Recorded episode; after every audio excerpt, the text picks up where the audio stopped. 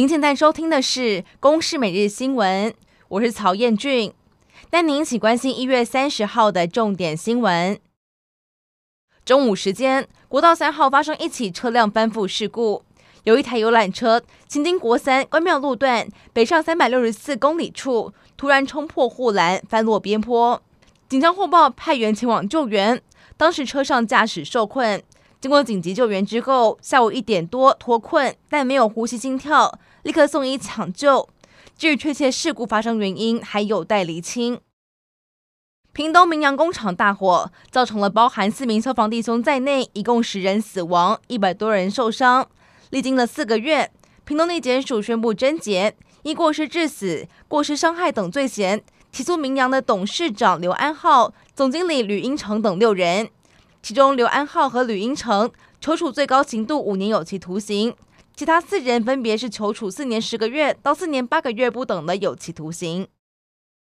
总统当选人赖清德的第一任阁揆人选会是谁，备受各界关注。二十九号晚间，赖清德在网络直播节目上透露未来的组阁规划，指出行政院长、各部会首长人选不会完全是民进党，也会邀请到其他政党的好人才。表示目前已经有好几个人选在思考。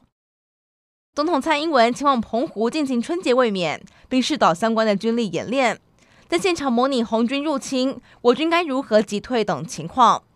总统也感谢澎湖的国军，并指出澎湖的部队位处于重要的战略位置，大家都肩负重任。